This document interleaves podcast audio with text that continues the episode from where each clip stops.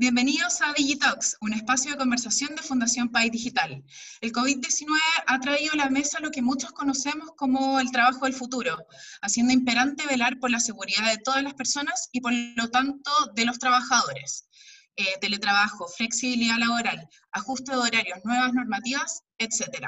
Para hablar sobre la transformación de la gestión de las personas, hoy nos encontramos con Juan Andrés Perry, socio de consultoría de, personas en EY Chile. Bienvenido, Juan Andrés, ¿cómo estás? Muy bien, María José, muchas gracias. Un saludo para todos. Bienvenido a, este espacio de conversación que tenemos en la Fundación. Para comenzar, y lo primero, desde tu perspectiva, ¿qué mensaje te gustaría transmitirles a las personas en estos momentos tan inciertos que vivimos? La verdad es que creo que el principal mensaje que, quisiera transmitir es, en primer lugar, un llamado a que, a que todos sigamos apoyándonos entre todos, porque efectivamente estamos viviendo un momento de mucha incertidumbre estamos viviendo un momento crítico que se ha ido volviendo más crítico. O sea, en ese sentido, eh, estamos enfrentando algo que se, se, sigue alargando, que se sigue volviendo cada vez más dramático, con connotaciones personales tremendas, con connotaciones de salud tremendas, con connotaciones laborales tremendas. Y en ese sentido, el primer llamado es, es al apoyo de todos los actores que forman parte de las relaciones laborales, porque esto es algo que tenemos que enfrentar entre todos. Entonces, el primer llamado es a eso. El mensaje es, tenemos que apoyarnos, tenemos que seguir apoyándonos y tenemos que seguir preparándonos para enfrentar entre todos lo que todavía sigue en curso y lo que se viene.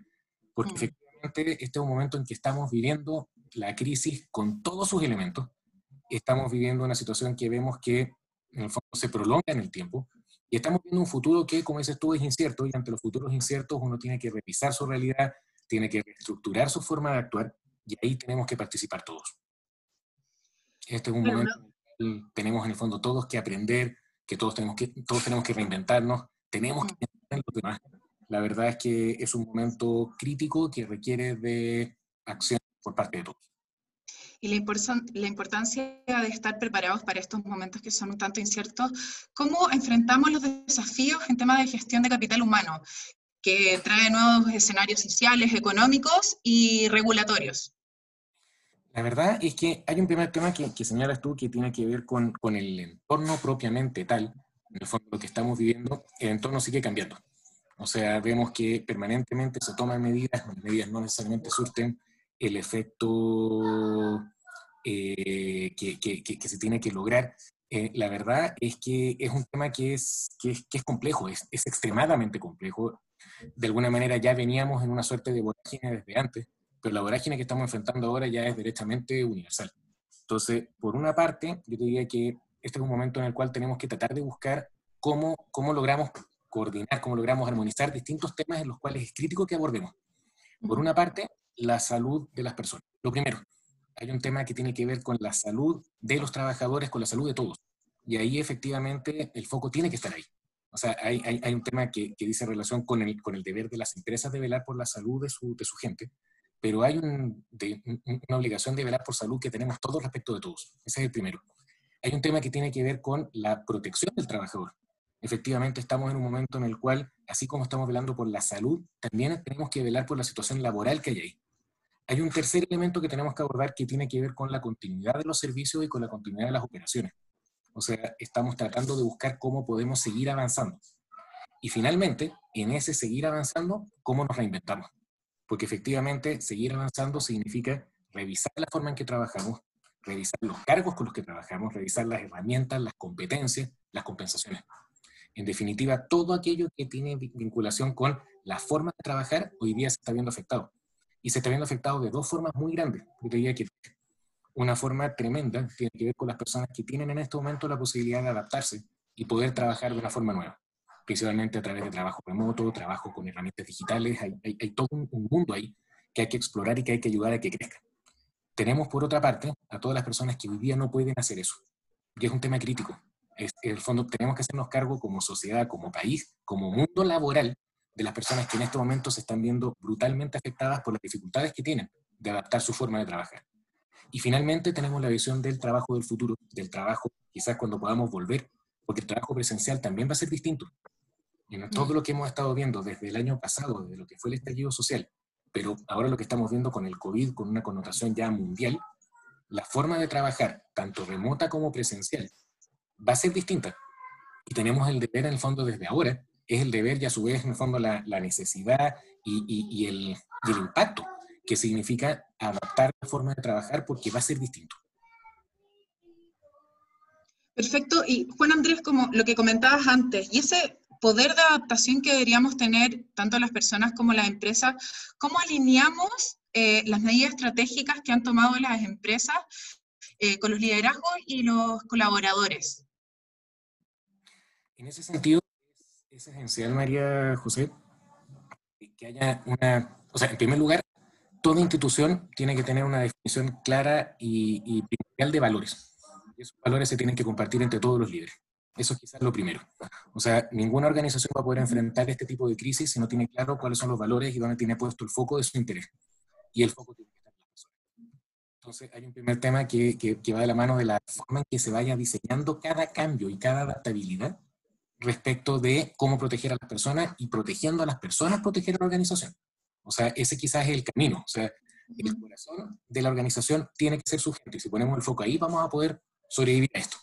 Eso, y, adaptarnos a, un nuevo mundo post-COVID. Y en ese sentido es esencial eh, ir viendo, pensando en las personas y en cómo las personas trabajan, todos los cambios que podemos implementar. Vámonos primero por lo que ya vivimos ahora, que es el teletrabajo. El teletrabajo, o yo lo quiero dar como una visión mayor, o sea, el trabajo remoto, el trabajo desde un lugar que no es la oficina, que va más allá del teletrabajo regulado con la nueva ley. El fondo, es una figura que tiene que también poner foco en lo que, ¿qué necesita la persona para poder hacerlo? La capacitación necesita una definición de funciones, necesita a su vez las herramientas que le permitan redefinir sus funciones, necesita en el fondo el, el apoyo, el conocimiento, el espacio para reinventarse y a su vez, en el fondo, ir acompañado con una nueva manera de organizar el trabajo, contar con las herramientas tanto tecnológicas como, como de, de, liderazgo, de organización que necesita esa persona y el grupo con el que trabaja para poder hacerlo de esa manera. Tiene que ver con la visión de flexibilidad también. En el fondo, vamos a tener una visión en la cual puedo trabajar desde cualquier parte desde la que pueda hacerlo. Si es así, tener correctamente las definiciones. Y siempre vamos de la mano. La regulación que necesito para que esto funcione y a su vez las herramientas que necesito para que esto funcione. Por otra parte, tenemos la situación del el futuro trabajo presencial. En el fondo, cómo vamos a funcionar cuando podamos volver a los lugares de trabajo de una manera, se podría decir ya quizás más regular.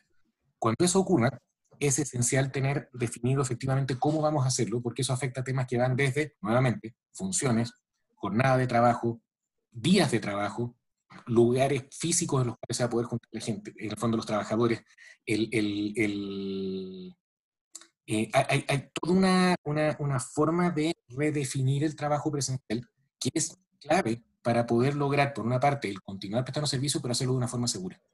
Y hoy tenemos un foco tremendo que tenemos que abordar en el fondo, pensando, pensando en todas las personas que participan de una relación laboral, porque efectivamente poner un foco en el cuidado y en la salud requiere modificar algunos aspectos de cómo se trabaja.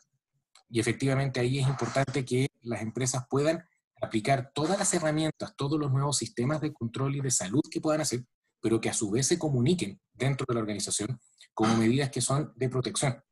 Lo peor que nos puede pasar es que una empresa tome, por ejemplo, una medida de control de salud y el trabajador no sepa para qué se va a utilizar, cuáles van a ser los resultados de ese uso, que no tenga un elemento represivo todo lo contrario, estas son herramientas que lo que apuntan es a proteger al trabajador, a toda la gente que lo rodea, a su familia, a todos los colaboradores. Y eso tiene que estar comunicado, definido, regulado. Y ahí tenemos un equilibrio tremendo entre el deber, que efectivamente es una obligación, que tiene la empresa de velar por la salud y seguridad de todas las personas que están ahí. Y por otra parte, el derecho que tiene el trabajador a, conocer cuáles son esas condiciones, a saber lo que va a ocurrir con ellos, a que se le respeten esos procesos y esto es un equilibrio que es absolutamente factible. O sea, esto se puede hacer bien. Se pueden tomar las medidas para que efectivamente la empresa tome todos los resguardos y aplique todas las alternativas y entre más aplique mejor, porque efectivamente está velando por la salud de su gente, pero que a su vez se haga acorde a las regulaciones laborales. Entonces, eso nos lleva a, a, revisar efectivamente cuáles son los reglamentos dentro de la empresa, cuáles son sus políticas de seguridad, cuánto saben las personas de las políticas de seguridad, cuán protegidas se sienten por esas políticas, cómo saben que se hace su manejo de datos, cuál es el apoyo que van a recibir de la empresa dependiendo de lo que la empresa pueda detectar, velando por la salud de, de, tu gente. O sea, tenemos un foco tremendo de colaboración en un equilibrio necesario entre el deber de cuidado y el derecho del trabajador. Y lo podemos hacer bien. Y ahí claramente es una estrategia en la cual hay que alinear liderazgo y hay que alinear, alinear los procedimientos dentro de la empresa. Veamos también otros elementos. Hay que regular el sistema en el cual el trabajo se distribuye, se organiza, hay que redefinir las competencias que necesitamos, hay que poner un foco en capacitación extraordinario para poder tener un nuevo tipo de trabajo presencial y un nuevo tipo de trabajo remoto. Y finalmente hay que revisar las compensaciones. O sea, efectivamente este es un momento en el cual es necesario ver cuáles son los beneficios que realmente se van eh, redefiniendo en base a las nuevas maneras de trabajar y ahí también hay un foco de desarrollo, de revisión y de, y de avance que es muy, muy potente. Y nos queda, perdona, quisiera terminar un tema, María José, nos queda una categoría que, es la, que son los trabajadores a los cuales más les va a costar este proceso, los que quizás mm. situación más difícil de adaptabilidad. Y ahí también, dada la incertidumbre que estamos viviendo, son esenciales las regulaciones. O sea, efectivamente, ir viendo hacia dónde van las leyes, hacia dónde van las interpretaciones de la autoridad administrativa, cómo se va a proteger, porque efectivamente muchos de estos cambios ya empezaron, pero empiezan con un porcentaje menor. Y, tenemos, y tenemos un mercado laboral completo por el que hay que velar. Y en ese sentido es esencial en el fondo las políticas de protección que puede tener la propia compañía. Nuevamente reitero la importancia de los valores. Y por otra parte, una regulación normativa y administrativa acorde a la necesidad que estamos teniendo sobre esto mismo que, que comentaba Juan Andrés, eh, ¿cómo entonces podemos energizar, entre comillas, esta fuerza de trabajo para impulsar una adopción de, las nuevas formas de trabajo, como mencionaba, mediante eh, la entrega de herramientas tecnológicas o mediante la entrega temprana de soluciones eh, que generen un alto impacto dentro de los colaboradores? Es una pregunta tremenda, María José. O sea, eh, la verdad es que, en, primer lugar, las empresas tienen que revisar en qué situación están y tienen que tener una iniciativa de abrirse a nuevas formas. O sea, aquí hay un primer deber que tiene la organización. En el fondo está un deber de una invitación, por decirlo de alguna manera. La empresa tiene que revisarse efectivamente la manera en la que está funcionando ahora, está procurando esta armonización entre la protección del trabajador, la continuidad y la adaptabilidad a la forma de trabajo. Y ahí es que las compañías se revisen a sí mismas y digan, ¿sabes qué? Tengo un enorme foco de desarrollo aquí para poder adaptarme a esto y seguir poniendo foco en mi gente. Eso es lo primero. Acompañado de eso, educación y capacitación es esencial. O sea, no, no, vamos a poder tomar ningún tipo de medida frente a todo lo que estamos viviendo ahora si no aprendemos todos a hacer las cosas de una nueva forma. Y en ese sentido es esencial que la empresa identifique cuáles son las competencias que se requieren para poder desarrollar los servicios y probablemente nuevos servicios, es necesario que los trabajadores también aprendan y pidan aprender todo lo que necesitan para poder adaptarse a esto. Y esto es un esfuerzo conjunto. Y pasa desde conocer nuevas formas de trabajar, de abrirse a las nuevas formas de trabajar, de ambas partes, de dar el apoyo para poder trabajar de una forma diferente. En el fondo, hacer esto como un ciclo en el cual todos vamos aprendiendo juntos. Tener las redes necesarias, las herramientas tecnológicas necesarias, los conocimientos respecto de liderazgo, en el fondo que se requieran para poder hacer este tipo de cambios. Acá hay un foco tremendo que pasa por la educación y la capacitación que podemos tener. Muchas veces se piensa en el teletrabajo como una solución perfecta, pero para poder teletrabajar yo tengo que saber cómo teletrabajar. Y en ese sentido, ahí hay un tremendo de las empresas de lograr esto. Eh, ese es un, gran foco en el cual se, necesita avanzar en, en este camino. Hay un tema que tiene que ver con el conocimiento de todas las regulaciones que van operando porque efectivamente estamos teniendo muchos cambios también. Es cosa de ver en el fondo, cuando pensamos en las leyes laborales, evidentemente se nos viene a la cabeza la nueva ley del teletrabajo y del trabajo a distancia, se nos viene a la cabeza la ley de protección del empleo, la ley de acceso extraordinario al seguro de cesantía. Ya han habido cerca de cinco dictámenes de la Dirección del Trabajo realmente importantes en esta materia. Hay pronunciamientos de las autoridades en materia de seguridad acerca de, en el fondo, cuáles son los protocolos que se deben tomar tenemos el ingreso mínimo garantizado, o sea, hay una serie de figuras que han ido saliendo y que es importante que las empresas las conozcan y que también se abran a cómo enfrentar las dificultades que surgen de estas normas, porque evidentemente las normas no son perfectas en lo absoluto. O sea, las normas salen tratando de abordar una figura e inmediatamente la complejidad con la que uno se encuentra hace que sea necesario el esfuerzo de todos, primero que nada para que la norma se pueda cumplir, pero por otra parte para poder abordar las dificultades prácticas que se van dando. Y esas dificultades prácticas hoy día son dramáticas.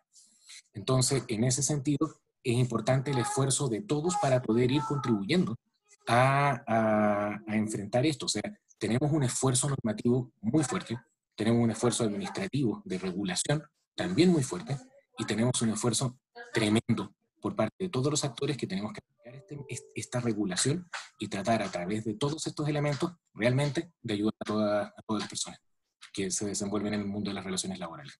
En este tema, insisto, quizás lejos el mensaje más importante que quisiera poder dar hoy. Este es un esfuerzo conjunto.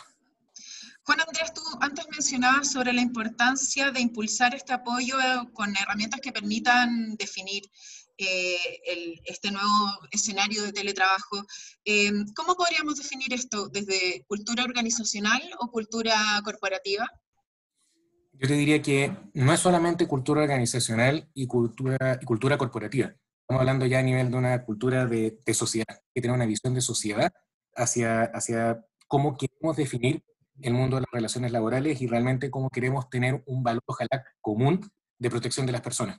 Creo que eso es lo que nos va a permitir enfrentar entre todo lo que estamos viviendo e ir adaptando todos los elementos que estamos señalando con el foco en la persona que en este momento necesita el cuidado de su salud, el cuidado de su relación laboral y las herramientas para poder adaptar su relación laboral para la continuidad de todas las organizaciones.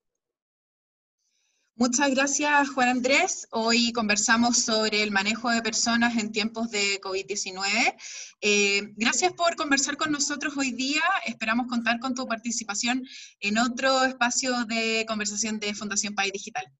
María José, muchas gracias a ti. Que tengan todos un buen día y gracias por la invitación. Adiós. Chao, muchas gracias. Y a todos los que nos acompañan siempre en nuestras cápsulas de conversación, agradecer que siempre se conecten con nosotros y nos encontramos en un nuevo capítulo de Digitax, un espacio de conversación de Fundación País Digital. Gracias, adiós.